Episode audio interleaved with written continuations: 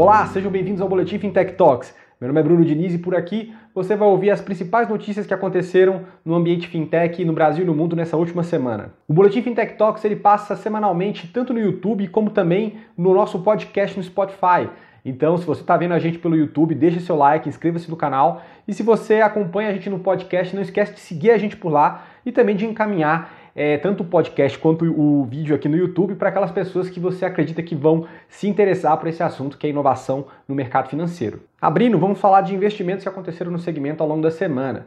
E tivemos aí o aporte recebido pela Quanto, que é uma fintech focada em infraestrutura voltada para Open Banking. A Quanto recebeu uma rodada de 15 milhões de dólares e o interessante é que participaram dois bancos, o Itaú e também o Bradesco. O Bradesco investiu, inclusive, via seu fundo de Corporate Venture Capital, que é o InovaBra Ventures. Além desses dois bancos, tivemos também o investimento da Kazakh Ventures, é, como um dos investidores aí dessa rodada. Esse é um importante passo para Quanto, que é uma fintech que surgiu em 2015, focada em Open Banking, e numa época onde Open Banking ainda nem era discutido aqui no Brasil, e sim um movimento que estava acontecendo lá fora. A partir daí, a gente teve um andamento aqui no Brasil, com a lei que foi publicada em maio de 2020, e a gente tem algumas fases de implementação. Então, graças a isso também, a gente acabou tendo uma aceleração desse movimento, inclusive esse interesse por parte de bancos para fazer esse investimento na Quanto.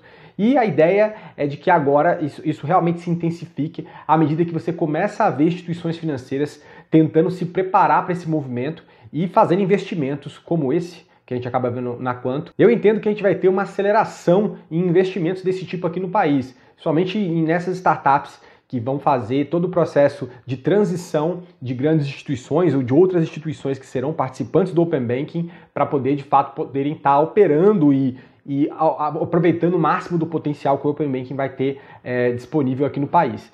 Então eu acredito que nos próximos meses a gente vai acabar vendo investimentos acontecendo também por parte de outras instituições em fintechs que têm esse mesmo intuito. Falando agora de movimentos de grandes instituições que tiveram destaque ao longo dessa semana. É, o primeiro deles diz respeito à criação da Bits, que é uma carteira é, que foi desenvolvida aí pela, pelo Bradesco juntamente com a Cielo, né, uma parceria entre essas duas empresas, e que surge como mais um produto financeiro que vai ser ofertado pelo grupo. A criação da Bits já era algo esperado pelo mercado, e com isso o Bradesco passa a oferecer todos os produtos que a gente espera de uma carteira, que é basicamente você poder manter um recurso, mandar um recurso para alguém, receber e também até colocar crédito no celular. Com a criação da Bits, o Bradesco passa a seguir um movimento muito parecido com aquele que o Itaú fez quando criou a IT, que é também a sua própria carteira digital. É, até mesmo agora com o Pix, a gente vai ter um poder de fogo ainda maior para essas carteiras, né, caso elas venham a se integrar, o que eu acredito que vai acontecer. Essas carteiras, inclusive, vão poder ser uma linha de produtos separados é, que podem ajudar também no processo de bancarização, até porque a pessoa pode ter a carteira e não necessariamente ter a conta de nenhuma dessas instituições. Então esse é um movimento interessante que começa a se desenhar agora, né? Inclusive colocando em rota de competição com outras wallets que a gente vê no mercado, como o próprio PicPay, mas já dá para ver como é que cada um dos grandes players estão se movimentando com esse novo momento do mercado financeiro brasileiro. Outro movimento interessante que aconteceu essa semana diz respeito ao banco BTG Pactual, que lançou agora a sua linha de produtos para varejo. Criou tanto um produto, né, uma plataforma digital para pessoas físicas, quanto também para pessoas jurídicas. Vão se chamar respectivamente BTG+, e BTG+, Business. Essa entrada do BTG no segmento de varejo, de bancos digitais, acontece pouco tempo depois da, da própria XP Investimentos ter feito algo parecido, né? quando eles lançaram o seu cartão e já tem aí é, uma ideia de lançar outros produtos financeiros voltados para a pessoa física, é, no formato meio que de banco, banco digital.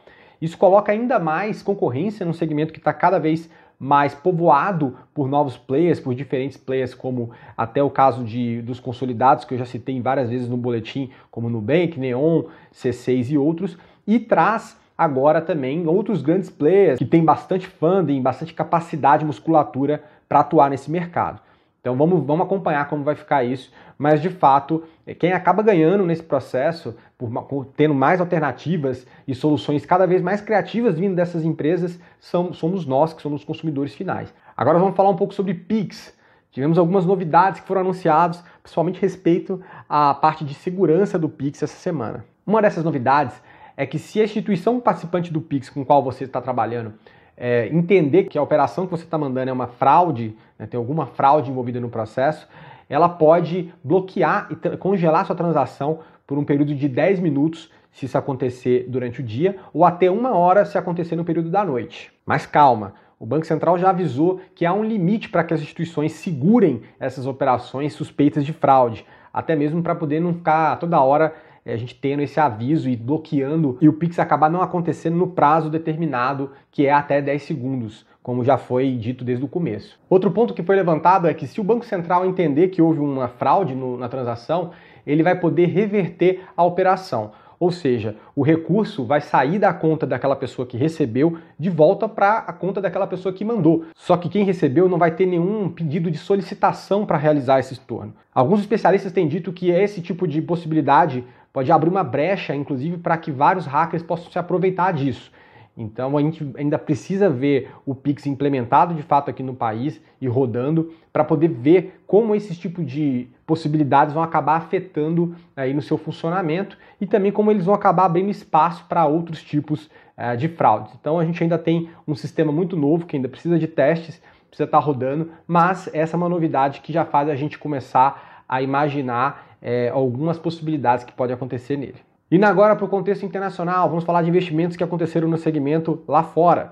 O primeiro deles começa na América Latina, onde a fintech D-Local recebeu um aporte dos fundos General Atlantic e Addition e foi avaliada em 1,2 bilhões de dólares. Ou seja, ela é agora o primeiro unicórnio do Uruguai. O que é interessante colocar é que a D-Local é uma fintech que foi fundada em 2016 num país com 3 milhões e meio de habitantes, que é o Uruguai.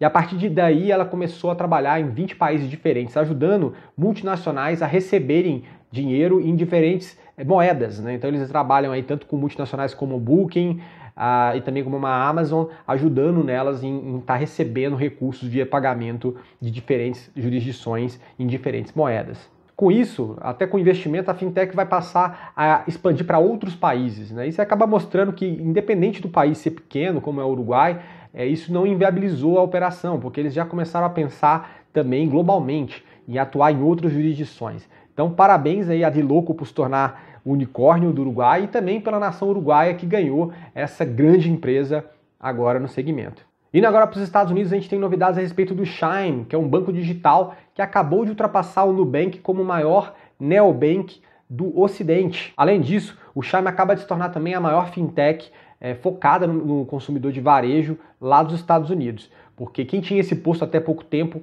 era o Robinhood. Agora, com esse valuation de 14 bilhões e meio que o Chime acaba de atingir, a gente tem é, o maior player agora atualmente é, no mercado norte-americano voltado para varejo. A fintech captou 485 milhões de dólares. E agora já é dito, inclusive por algumas fontes, que eles estão buscando fazer um processo de IPO, ou seja, abertura de capital, nos próximos 12 meses.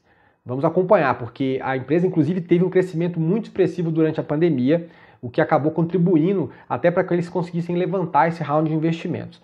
Vamos, vamos ver se isso vai acabar sustentando para os próximos 12 meses e dando essa vazão para esse processo de abertura de capital. Ainda nos Estados Unidos, tivemos a novidade que a Kraken, que é uma corretora de criptomoedas, acaba de tirar uma licença para se tornar banco por lá. A licença foi tirada no estado de Wyoming e a partir daí, eles vão poder também operar em outras jurisdições. E o que é mais interessante é que com isso abre-se muito leque para que a Kraken possa ofertar outros tipos de produtos financeiros, inclusive integrando produtos do mercado financeiro tradicional com o mercado cripto. Com isso, a Kraken se torna o primeiro cripto neobank dos Estados Unidos e acabam abrindo muitas possibilidades mesmo, inclusive de criação de produtos novos que aliem muitas capacidades do mundo cripto com soluções tradicionais do mercado financeiro, desde crédito, investimento e outros. Eu entendo que é um verdadeiro marco é, no mercado norte-americano e a partir daí a gente vai ver, inclusive, uma nova visão das instituições tradicionais e até dos reguladores em relação a esse novo ente que está sendo criado, que vai conseguir aliar capacidades de dois mundos distintos. Espero que esse movimento acabe inspirando outros players a fazer coisa parecida lá nos Estados Unidos e também acaba inspirando outras fintechs ao redor do mundo que também operam em cripto a fazer essa fusão entre mercados tradicionais com o mercado cripto.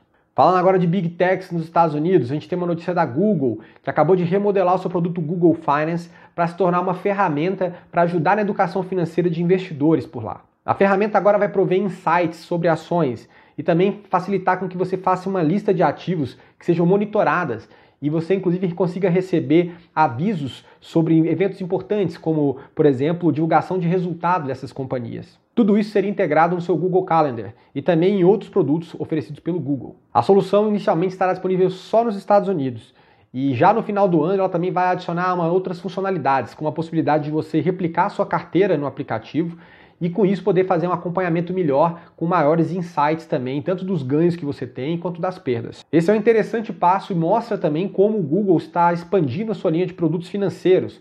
É, e isso já vem sendo trabalhado no mundo inteiro. Mas esse especificamente é uma reformulação de um produto que eles já tinham, que era o Google Finance, e dessa vez com esse viés cada vez mais voltado para a educação. Achei bem interessante, eu imagino que a gente pode esperar de fato que outras coisas sejam derivadas a partir daí. Fechando o giro internacional e dessa vez indo para a Austrália, temos a notícia que o banco 86400 acabou de lançar uma ferramenta de comparação em tempo real dos juros pagos nas contas de depósito por diferentes bancos e instituições financeiras do país. Essa solução é uma utilização prática do Open Banking que está em processo de implementação no país. Isso porque em uma das fases do Open Banking por lá, a gente tem a possibilidade onde os bancos são obrigados a abrir dados sobre seus produtos financeiros que eles oferecem. Os dados sobre esses produtos financeiros podem ser consumidos via API pelas instituições participantes. É, e essa fase é a fase chamada Open Data, que é o que a gente também está passando aqui no Brasil com a primeira fase de implementação do Open Banking, que será finalizada agora no final de novembro. Então, fazendo uma comparação, né, a gente já tem ali o primeiro produto sendo criado em cima dessa possibilidade que o Open Banking está disponibilizando numa primeira fase. O Brasil nós teremos quatro fases. Já no final da primeira, a gente já vai poder ver soluções parecidas com essa já rodando aqui no Brasil.